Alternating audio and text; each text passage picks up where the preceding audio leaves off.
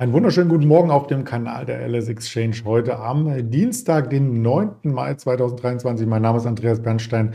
Für die Traders Media GmbH und die LS Exchange gibt es auch heute wieder spannende Informationen.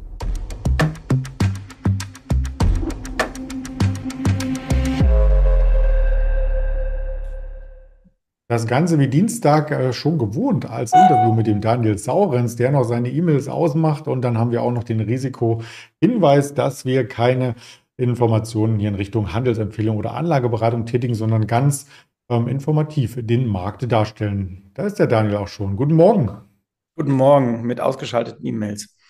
Ja, sehr schön. Wir hatten gestern ähm, tatsächlich auch was abgeschaltet, und zwar die Volatilität. Kaum ist der neue äh, König gekrönt, äh, fehlen die Orders aus London und der DAX geht in den Tiefschlaf über. ja, wenn du das auf äh, King Charles zurückführst, äh, dann ja, kann man machen. Ich glaube, es liegt eher daran, dass alle in so einer Art äh, königlichem Schlaf gerade sind. Äh, auf der Long-Seite traut sich keiner und auf der Short-Seite finden es wohl einige noch zu früh. Und das ergibt ein Putt und wir müssen uns mit Einzelaktien-Stories behelfen, aber die können ja auch spannend sein. Ähm, zum Beispiel heute Morgen, wir haben einige, äh, wir haben eine in unserer Präsentation gar nicht drin, weil die äh, noch rasch dazu kam und auch die Reaktion. Iberdrola soll nämlich angeblich Gerüchten zufolge Interesse an RWE haben. Äh, also wer sich heute wundert, warum die RWE-Aktie vielleicht äh, ziehen könnte, das liegt dann womöglich äh, daran. Aber ansonsten beim Gesamtmarkt, äh, ja, jetzt ziehen wir uns wieder zurück Richtung 15.000. 900. Und ich denke, die Spannung kommt wahrscheinlich aus den USA in den nächsten Tagen, denn wenn die 4200 im SP 500 nicht irgendwann mal geknackt wird, äh, wir sehen es hier oben schon in äh, eurer Anzeige 4138. So, da sind wir schon seit ewig und drei Tagen, wie man äh, bei mir im angrenzenden Hunsrück sagt. Und äh, er will irgendwie nicht über, vier, über die 4200 drüber. Und es gibt dieses äh, berühmte Sprichwort, Aktien oder Märkte, die irgendwann nicht mehr steigen wollen, die fallen dann. Und äh, darum geht's. Ähm, wenn der Impuls kommt, dann muss er jetzt in der Quartalsaison passieren und äh, es wird höchste Zeit. Der Fear Greed Index ist recht kurios, denn der liegt äh, im Moment immer zwischen 58 und 60, war von der Woche auf diesem äh, Level und äh, er war eigentlich auch äh, vor einem Monat auf diesem Level. Ist natürlich immer eine Intraday-Betrachtung, auch da kann es auch mal fünf, sechs Punkte hinhergehen. Aber wir sind genau in dieser Zone, wo man sagt, ähm, das ist das, was ich eben eingangs äh, beschrieben habe. Äh, für Short ist es äh, vielen noch zu früh und für Long traut sich keiner mehr. Und dann hast du eben dieses Greed, das noch nicht die massiv überkaufte Situation ist, dann wären wir nämlich bei Extreme Greed. Und es ist aber auch äh, nicht irgendwie, dass man sagt, Mensch, die Leute sind besonders besorgt. Es ist halt diese 58er, 60er Nummer. Ja, und der Fear Greed Index, äh, der schaute auch für Deutschland sehr gut aus. Den haben wir ja von der LS Exchange auch. Ich werfe ihn mal an und bin guter Dinge, dass wir da immer noch im Kaufdrang sind. Ah ja, schau mal, fast äh, Gier. Ich glaube, gestern waren wir leicht in Gier. Ähm, und das äußert sich dann, äh, dass auch Quartalszahlen durchaus positiv aufgenommen werden. Wie der erste Wert, der aus Deutschland äh, stammt, aber in den USA gelistet ist, die BioNTech.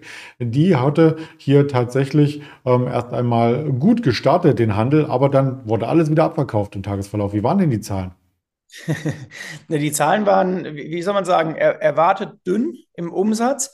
Aber BioNTech macht da jetzt ein bisschen Hoffnung, dass man sagt, ja, man hat da äh, Medikamente gegen Krebs in der Pipeline, aus denen was werden könnte. Äh, ich finde das Wort Impfstoff ein bisschen schräg, weil das soll ja dann, äh, wenn es zum Einsatz käme, recht spät zum Einsatz kommen. Ähm, und insofern passt eigentlich das Wort Impfstoff nicht so ganz, aber das ist ein bisschen Wortglauberei. Auf jeden Fall machen sie dem Kapitalmarkt da etwas Hoffnung. Und diese Hoffnung wurde dann mit einem kleinen Kurssprung, der erstmal einsetzte, belohnt aber es reicht noch nicht, um so richtig dynamisch nach vorne zu gehen. Ähm, es ist jetzt erstmal ein Stoppen des Abwärtstrends, also hoffentlich äh, muss man sagen. Und man sieht hier im Chartbild auch, äh, es wäre noch ein kleiner Schnaps Luft nach unten, bis es dann in eine breite Unterstützung aus 2021 äh, geht. Ähm, genau das passiert jetzt eben und man muss auch schon den Dreijahreschart bemühen, um die Unterstützung zu finden, denn der Jahreschart reicht da schon nicht mehr. Ja, also da fehlen einfach die News, die dann auch kurstreibend sind am Ende. Ähm, bei Palantir, da hatte man ja lange dass es ein Sicherheitsdienstleister aus den USA gar keine News bekommen, außer die Quartalszahlen. Also die ähm, Analysten durften gar nicht genauer reinschauen, weil alles streng geheim ist, wie auch das, was sie quasi mit ihren Kunden ähm, machen. Aber gestern war zumindest die Nachbörse extrem stark. Ja, Palantir ist, äh, ist ja eine ziemlich irre Aktie. Also die waren ja, wenn wir uns erinnern, vor so zwei, drei Jahren mal sehr, sehr gehypt und auch unfassbar teuer, muss man sagen. Ähm, sieht man sehr schön hier auf, ähm, auf dem Chartbild. Ähm, bis auf 30 Dollar ging es dann nach oben. Dann hielten sie sich bis ins Jahr 2021 eigentlich ziemlich nah an diesem Rekordhoch, will ich mal sagen. Und dann begann dieser trübselige Abwärtstrend, äh, der bis auf fünf nach unten führte.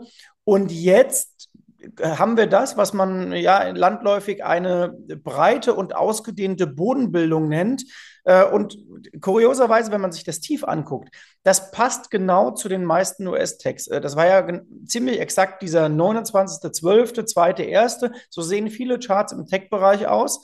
Ähm, also diesen Sell-off zum Ende des letzten Jahres und seitdem geht es nach vorne. Und äh, ja, wer sich jetzt die Year-to-Date-Rendite anguckt ähm, bei Palantir, der kann schon auf den ersten Blick sehen, dass wir da über, von weit über 50 Prozent reden. Und das ist halt mal richtig stattlich äh, für die ersten Jahresmonate.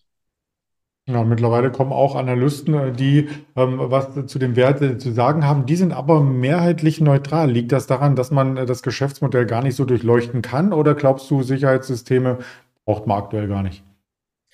Och, ich glaube, A, dass man die Sicherheitssysteme wahrscheinlich so nötig braucht wie selten äh, zuvor. Aber ich glaube zum Zweiten, dass das immer kurios ist, wenn wir hier die äh, Analystenempfehlungen auflisten. Aber wir sollten es trotzdem tun, denn die zeigen uns immer wieder, dass sie halt sehr oft nachlaufend sind. Ähm, Lass uns mal in vier oder acht Wochen drauf gucken. Ich glaube, dann sehen wir auf dieser Tafel Analystenempfehlungen, die dann sagen, Mensch, jetzt Daumen hoch, super.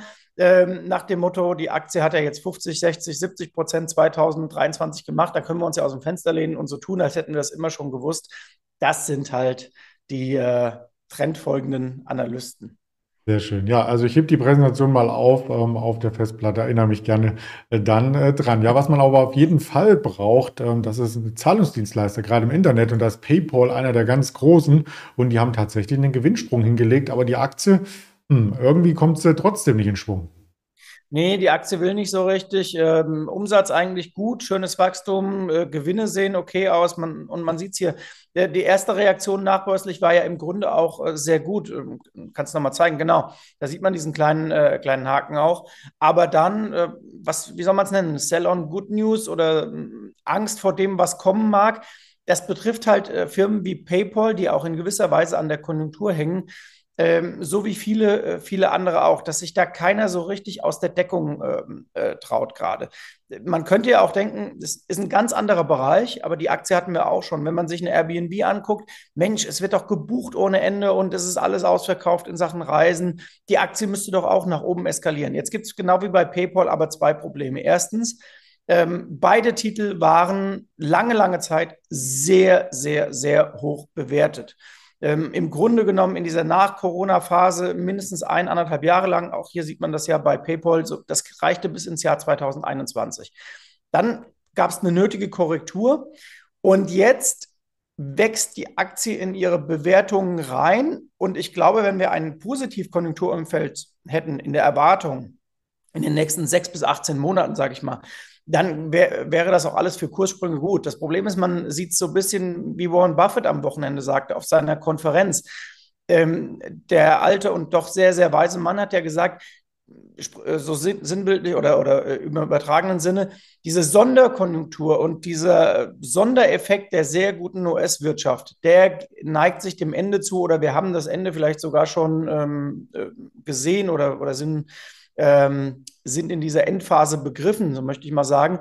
Und äh, Buffett meint auch, das könnte jetzt schon ein bisschen holprig werden in nächster Zeit. Und genau deswegen ähm, sagt man, okay, alles, was irgendwie so einen Konjunkturfokus hat und jetzt nicht gerade äh, der absolute Schnapper ist, erstmal vorsichtig und deswegen helfen dir die guten Zahlen alleine halt nicht.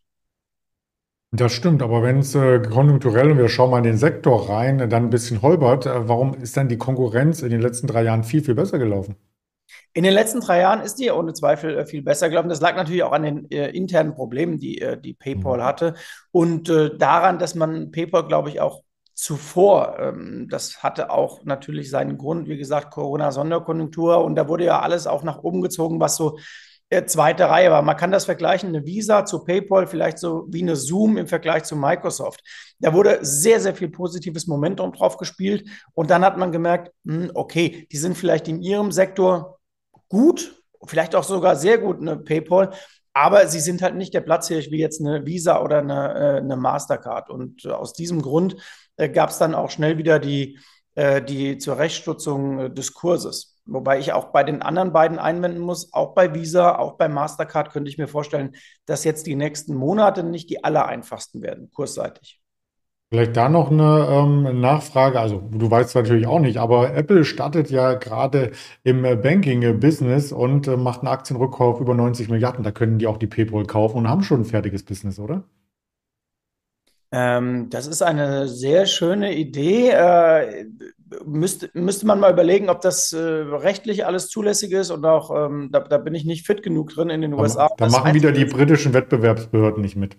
Äh, ja, für, vor allem jetzt nach der Gründungsmesse natürlich. Ähm, ist ein smarter Gedanke, aber ich glaube, Apple, das, was sie jetzt da an den Start bringen, äh, das machen die, wie, wie sagt man, organisch oder in-house schon äh, mhm. ziemlich gut. Und äh, die würden das ja auch in Europa ausrollen, so sie dürften. Ähm, und was man hört, kommt das in den USA ja gar nicht schlecht an. Auch, ja, ähm, mega. Haben wir gestern, glaube ich, eben noch mal ausführlich drüber gesprochen. Aber ich schreibe dem Tim Cook gleich mal eine SMS, ähm, ob das läuft, ähm, ob er da Ideen hat. Wir bleiben in Deutschland äh, noch mal zur letzten Aktie, die wir besprechen, und zwar ähm, Krönung in England, abgehakt, jetzt Prinzessin, naja, nicht ganz, aber der Prinz äh, Porsche, ähm, der jetzt 80 Jahre alt wird morgen, ähm, der hat uns animiert, noch mal auf die Aktie zu schauen. Äh, genau, wunderschönes Auto, das du dort auch äh, zeigst. Ich bin sowieso ein großer Fan äh, von Porsche, vor allem von den älteren Modellen und äh, auch von Wolfgang Porsche eigentlich. Man sieht da äh, von der Waldorfschule kann schon auch sehr, sehr Gutes kommen ähm, und sehr kreative Köpfe mitunter. Das Problem ist, das hilft seiner Aktie nicht so wahnsinnig ähm, viel. Sieht ähnlich aus wie die VW, das hat ja auch seinen logischen, ähm, logischen Grund. Und auch hier, die habe ich mitgebracht. Es ist verrückt, wenn man die mal übereinander legt es erinnert ein wenig an die BioNTech, die wir am Anfang hatten, nicht wahr? Also man muss schon auf den Dreijahreschart gehen, äh, um die möglichen Unterstützungen zu finden. Aber genau da docken wir jetzt auch an. So in dem Bereich 45 bis 50 Euro könnte sich eine äh, Kursunterstützung finden. Und ähm, der Abstand zum Rekordhoch, der liegt ungefähr bei 50, ähm, also respektive 100 Prozent. Von jetzt an muss man natürlich 100 Prozent rechnen, aber von oben hat man 50 Prozent äh, korrigiert. Und ich habe sie auch deshalb mitgebracht, weil der DAX so unterschiedlich aussieht in den Einzelwerten. Ich habe da gestern noch mal drauf geguckt und da sieht man zum Beispiel eine BMW, der fehlt gar nicht so viel zum Rekord aus dem Jahr 2015. Die ist richtig genial äh, gelaufen. Guckt man sich dagegen äh, einen typischen Zykliker an, wie die BASF, vom Kurs äh, top ungefähr halbiert. Und genauso schaut auch eine Porsche aus, auch eine Adidas nahezu halbiert äh, vom Top. Die wiederum und jetzt komme ich zum nächsten Quervergleich, hat aber auf der kurzen Sicht eine völlig andere Entwicklung als die Porsche. Die Porsche gehört zu den vier Aktien momentan im DAX, die massiv überverkauft sind, während Adidas deutlich überkauft ist. Die Adidas hat seit Ende November ja fast äh, 190 Prozent, eher 90 Prozent äh, Kursplus hingelegt. Äh, seit Anfang November, Entschuldigung, seit Anfang November. Und äh, die Porsche hat seitdem leider, leider gar nichts gerissen. Im Gegenteil, da ging es weiter runter. Ja, dann schauen wir mal auf die nächsten äh, Zahlen, die heute noch über die Ticker kommen. Airbnb hast du schon angerissen, die kommen heute Abend. Auf alle Fälle eine Rivian haben wir auch noch, eine Nikola heute vorbörslich aus dem Elektroautosegment und am Mittwoch dann Walt Disney und äh, The Trade Desk. An Termin gar nichts weiter. Heute Redbook Index und äh, der Wirtschaftsoptimismus aus den USA. Und dann bereiten wir uns äh, mental auf die Verbraucherpreise am Mittwoch vor aus Deutschland und aus den USA. Bis dahin viele Informationen auf den Social Media Kanälen der Alice Exchange. Und ich sage Danke an dich, Daniel. Sehr gerne. Wir haben den DAX ein bisschen hochgeredet. Hat auch geklappt. Stimmt. Ciao. ciao.